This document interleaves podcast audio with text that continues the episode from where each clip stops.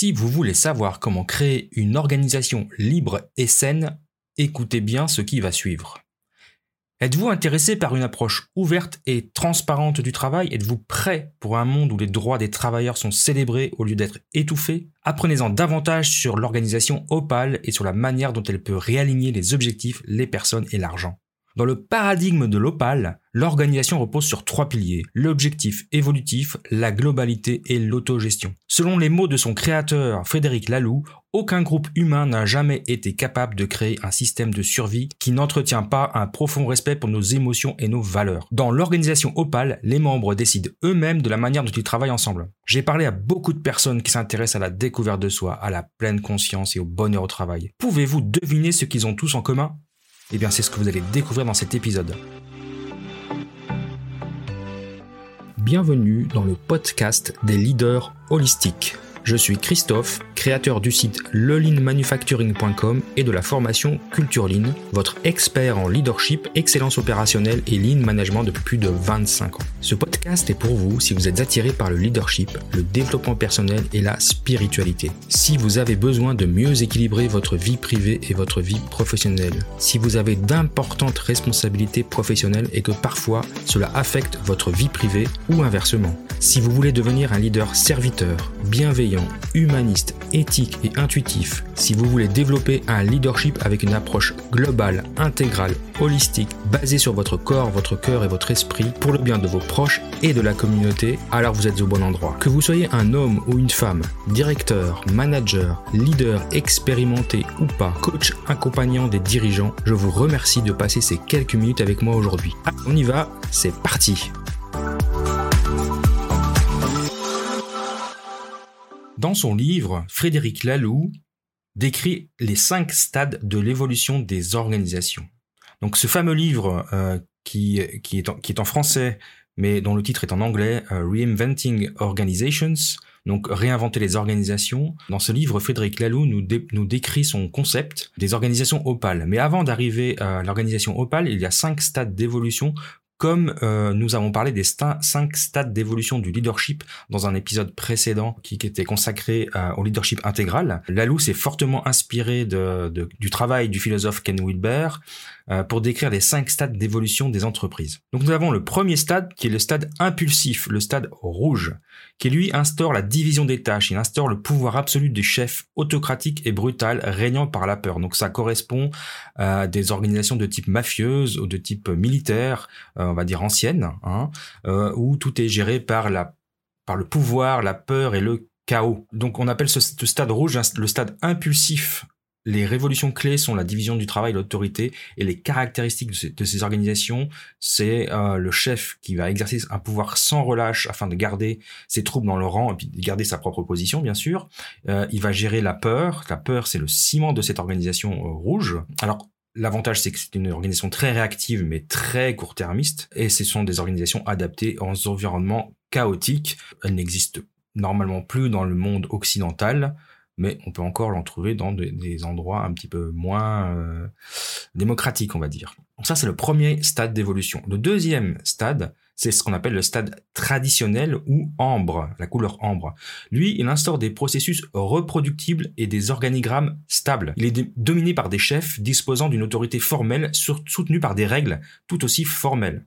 Donc dans le, dans le monde des organisations ambre, on est Ambre, pardon, on est conformiste. On est basé sur des rôles officiels et sur des processus. Les rôles sont très définis au sein d'une hiérarchie pyramidale.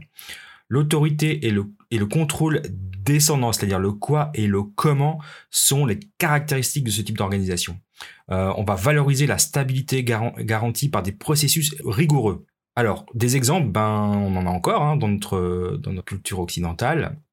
On a typiquement l'Église catholique, qui est euh, basée sur ce, ce, type d'organisation ambre, les organisations militaires anciennes, et puis euh, bah, bon nombre d'institutions publiques hein, comme les écoles, les universités, etc., où on est encore dans des structures très hiérarchiques euh, de, type euh, conformiste ambre.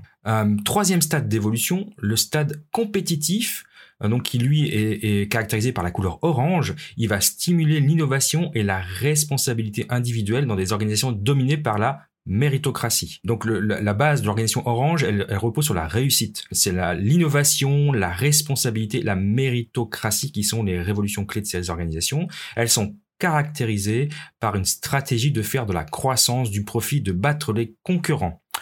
Euh, l'innovation est gérée par un service dédié et le management se fait par objectif les décisions et les vérifications du quoi, donc les évaluations annuelles typiquement.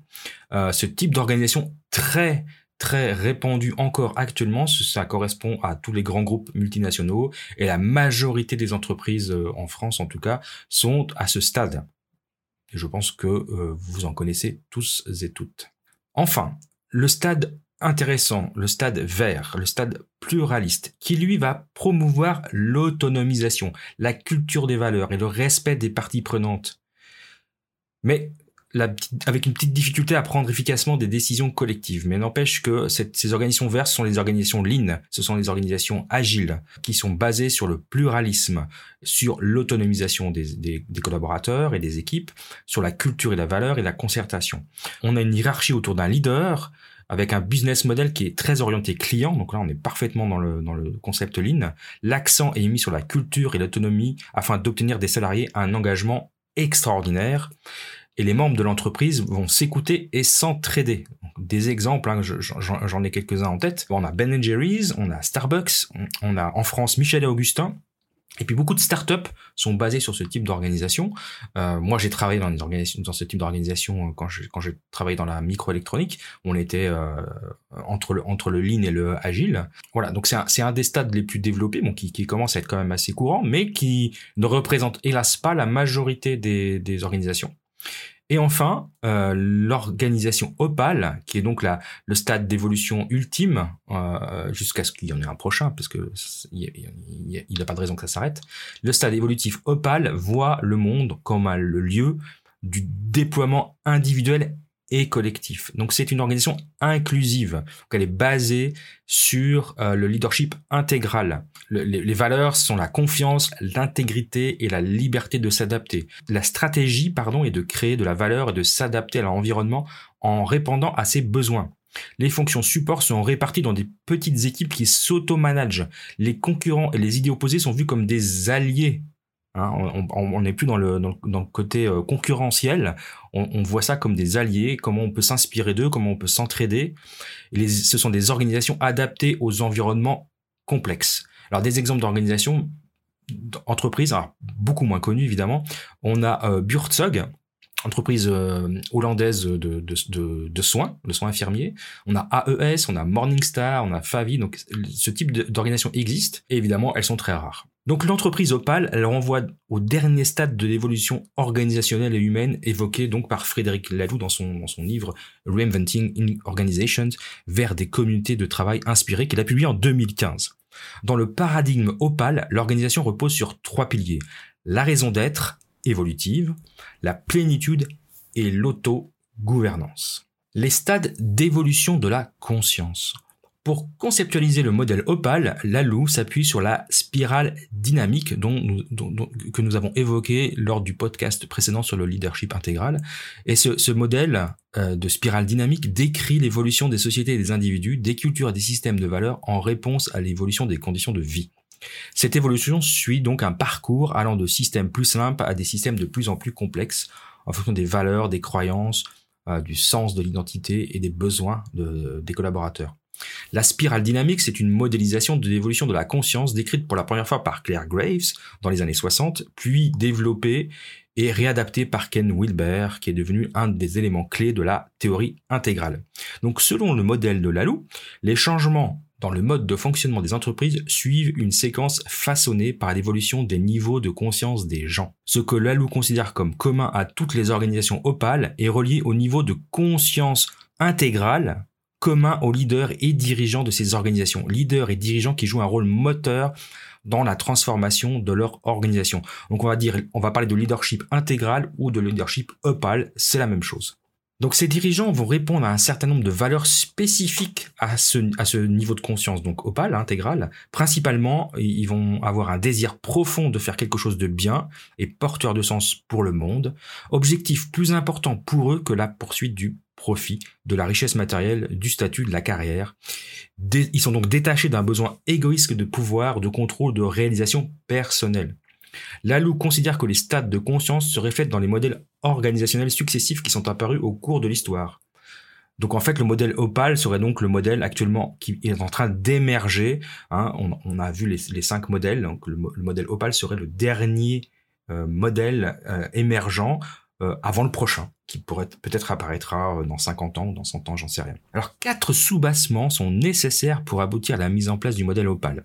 Premièrement, la supervision hiérarchique des employés doit être limitée, car les employés ont la capacité pour s'auto-gérer. Le manager est d'abord un collègue qui adopte un rôle de mentor et de leader. Deuxièmement, les organisations ont une structure organisationnelle flexible, adaptée aux tâches en cours. Ce doit être la personne qui a le plus de connaissances dans un domaine particulier qui assume le leadership pour ce domaine. Selon les besoins, les rôles sont échangés entre les personnes qui forment l'organisation. Troisième point, la gestion est basée sur la confiance, tant dans les relations employeur-employé qu'entre employés. Et enfin, quatrième point, la ressource la plus importante de l'organisation, c'est la connaissance. Dès lors, les difficultés rencontrées sont des opportunités pour apprendre, acquérir de nouvelles connaissances et progresser. Donc Lalou reprend donc l'idée que la conscience humaine a évolué depuis 100 000 ans, que l'homme existe et qu'au vu des difficultés rencontrées par l'époque que nous traversons, cette conscience est amenée à évoluer à nouveau. Quels sont ces trois piliers de l'organisation Opal d'après euh, Frédéric Laloux Dans la plupart de ses écrits, donc, il propose trois piliers pour les organisations Opal. Le premier, le premier pilier étant la raison d'être évolutive, le deuxième la plénitude ou en anglais un wellness, et la troisième l'auto-management. Et puis en fait, on peut dire qu'il en promeut un quatrième qui est un peu euh, sous-jacent à tout ça, c'est la transparence parce que parce que ça fait référence au fait que le manager partage les informations stratégiques avec l'ensemble des membres de l'organisation, que ce soit financier ou économique. Donc il y a une quatrième euh, valeur sous-jacente qui est la transparence. Donc la première valeur, la premier pilier, la raison d'être évolutive. Pour faciliter la prise de décision et la cohérence, la raison d'être est clarifiée. Pour la société euh, Buurtzorg, dont, dont, on a parlé tout à l'heure, cette société néerlandaise de soins infirmiers à domicile, il s'agit d'aider des personnes malades ou âgées à vivre une vie plus autonome et qui vaille davantage la peine d'être vécue.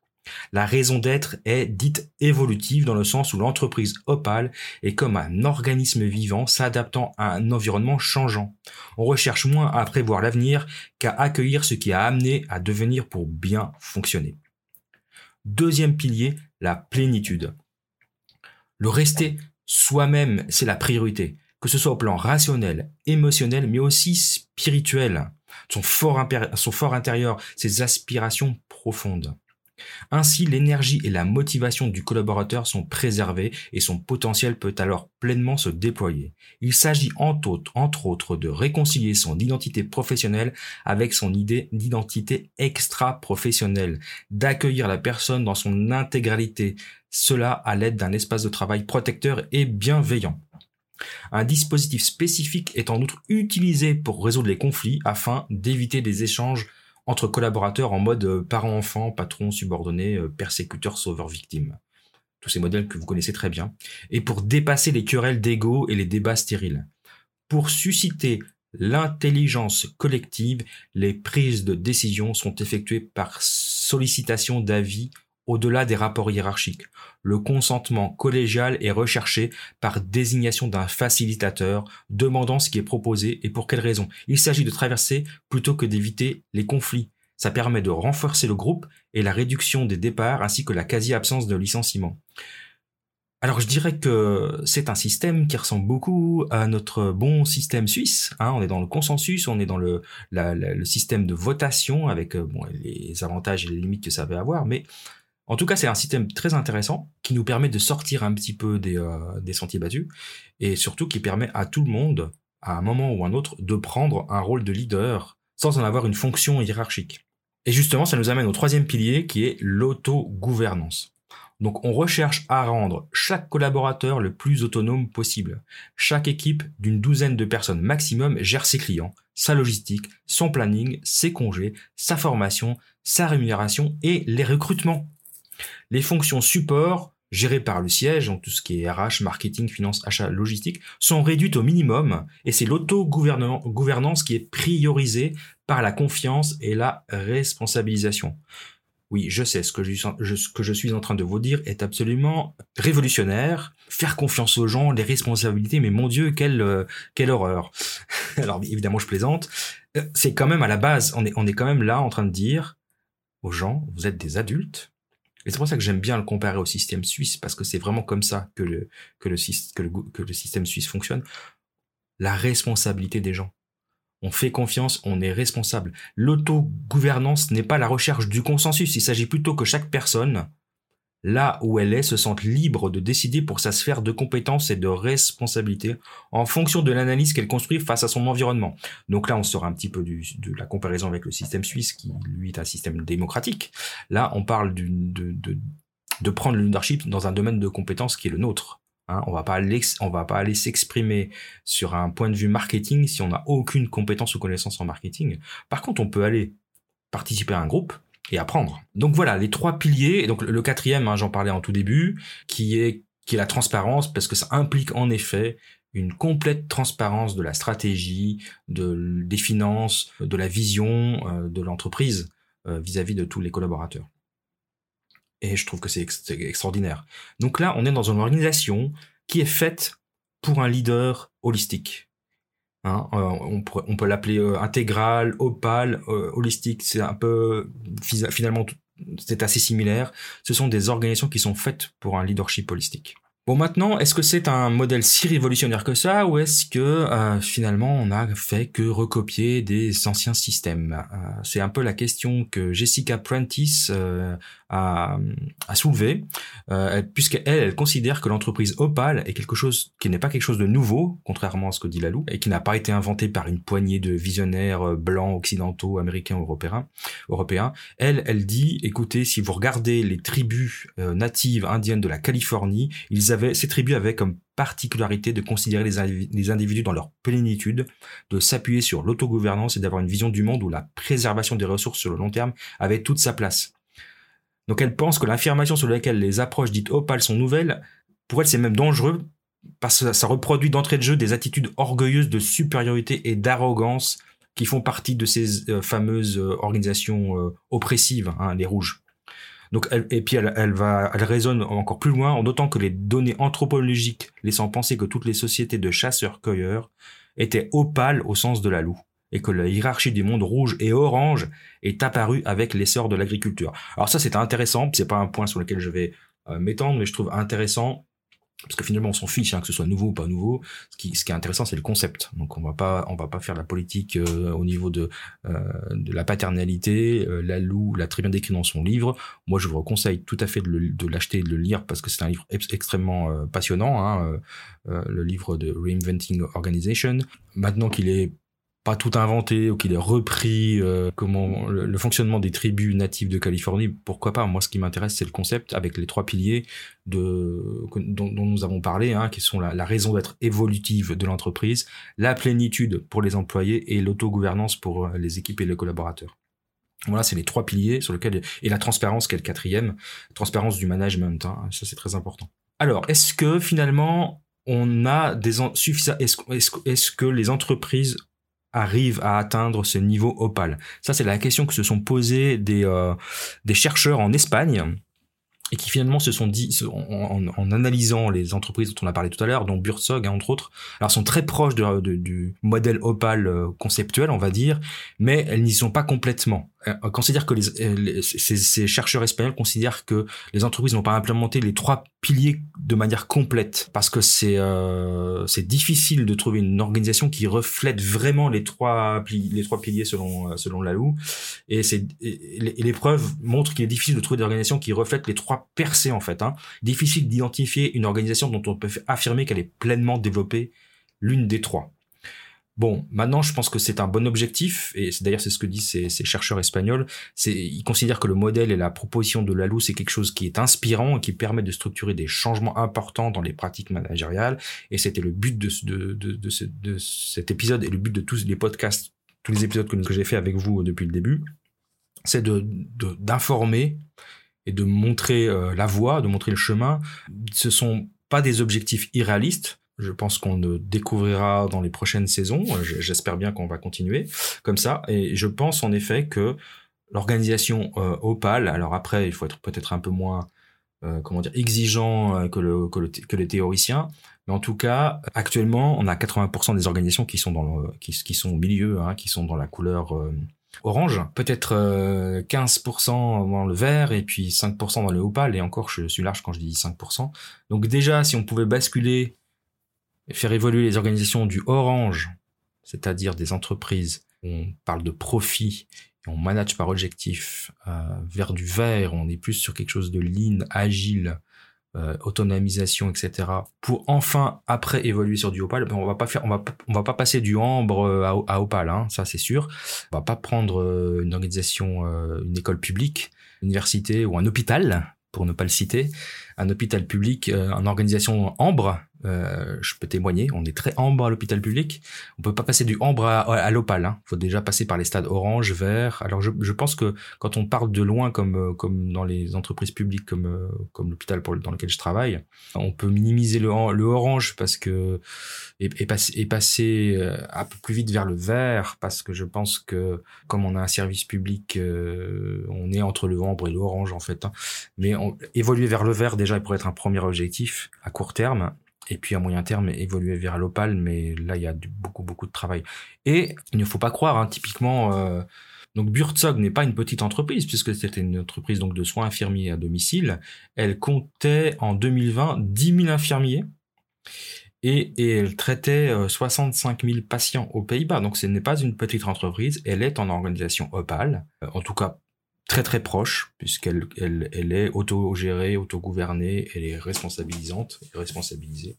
Donc c'est une, grande entreprise, donc comme, il n'est pas impossible pour une grande entreprise d'évoluer vers un modèle d'organisation Opal. Et évidemment, c'est beaucoup plus simple pour des startups, pour des petites entreprises, euh, de démarrer, de démarrer directement sur ce modèle d'organisation. Mais voilà, c'est pas impossible d'évoluer vers ce mode. Donc ça, je trouve que c'est important. C'est une question qu'on qu'on pose souvent c'est que les, les modèles d'organisation responsabilisants ne sont pas ne sont pas utilisés uniquement dans les petites entreprises ou les moyennes entreprises. Les grandes entreprises peuvent aussi adapter un modèle Opal, de même que les grandes entreprises ou les grands groupes multinationaux peuvent adopter un modèle euh, vert. Parce que moi j'ai travaillé pour ST Microelectronics pendant plus de 15 ans et on est dans un modèle euh, euh, on est dans un modèle vert au niveau de ST Microelectronics. Hein. on a une vraie une vraie de vraies cultures et de valeurs d'entreprise, l'autonomisation, la concertation. Euh, alors il y a un petit peu d'orange dedans, on est d'accord, hein, mais euh, c'est quand même une entreprise assez centrée sur le vert. Donc ces modèles organisationnels s'appliquent et ces évolutions s'appliquent à n'importe quelle entreprise, de n'importe quelle taille, de n'importe quel domaine. Et évidemment qu'on peut pas sauter d'un modèle rouge à un modèle opale directement, sachant que les modèles rouges n'existent quasiment plus hein, dans le monde le monde euh, industriel ou des, services. Mais voilà, dans le, le, ambre existe encore beaucoup, en, tout cas en, particulier dans les entreprises publiques. L'orange étant la majorité des entreprises euh, multinationales et françaises, euh, vers les plus, les plus évoluées, hein, modèle Toyota et entre autres. Et quelques précurseurs sont en organisation Opal et c'est, je trouve, un bel objectif de, de, de développement et d'évolution euh, qui correspond à finalement l'évolution euh, de la conscience humaine. Voilà, c'était le dernier épisode de cette première saison et de l'année donc 2021. Je vous retrouve l'année prochaine pour une deuxième saison avec euh, encore plus d'outils et de concrets autour du leadership holistique. Et en tout cas, je vous remercie de votre fidélité et je vous souhaite une excellente fête de fin d'année. Alors aujourd'hui, ce podcast vous a été proposé en partenariat avec la société Lean en ligne. Lean en ligne, c'est une équipe dynamique qui propose des formations en ligne, notamment autour du Lean Six Sigma. Et on vous propose une formation gratuite pour vous initier au Lean Six Sigma. C'est la formation Lean Six Sigma White Belt. Donc dans cette formation, vous allez découvrir l'importance des démarches de progrès, vous allez comprendre l'état d'esprit et les bénéfices de ces démarches, vous allez découvrir les méthodes, les outils majeurs, l'importance de l'orientation client, la notion de valeur, l'approche processus. Alors pourquoi vous devriez suivre cette formation bah Déjà parce qu'elle vous est proposée généreusement et gratuitement par mon partenaire. Et vous pourrez appréhender les enjeux de la performance, comprendre les bénéfices du Lean Six Sigma, vous initier aux méthodes Lean Six Sigma et être acteur de l'amélioration continue. Alors comment faire? Eh ben, C'est assez simple. Il suffit de suivre le lien suivant bit.ly bit.ly barre oblique Lean 6S en attaché, donc Lean L-E-A-N, 6 le chiffre 6 et S. bit.ly slash Lean 6S. Vous vous inscrivez, c'est totalement gratuit et vous aurez accès à une formation de qualité pour vous initier au Lean Six Sigma. Donc profitez-en. Le lien est valable, je pense, jusqu'à la fin de l'année et euh, je vous propose de découvrir rapidement cette formation. Et puis je vous remercie d'avoir passé ces quelques minutes avec moi et je vous retrouve très rapidement. À bientôt.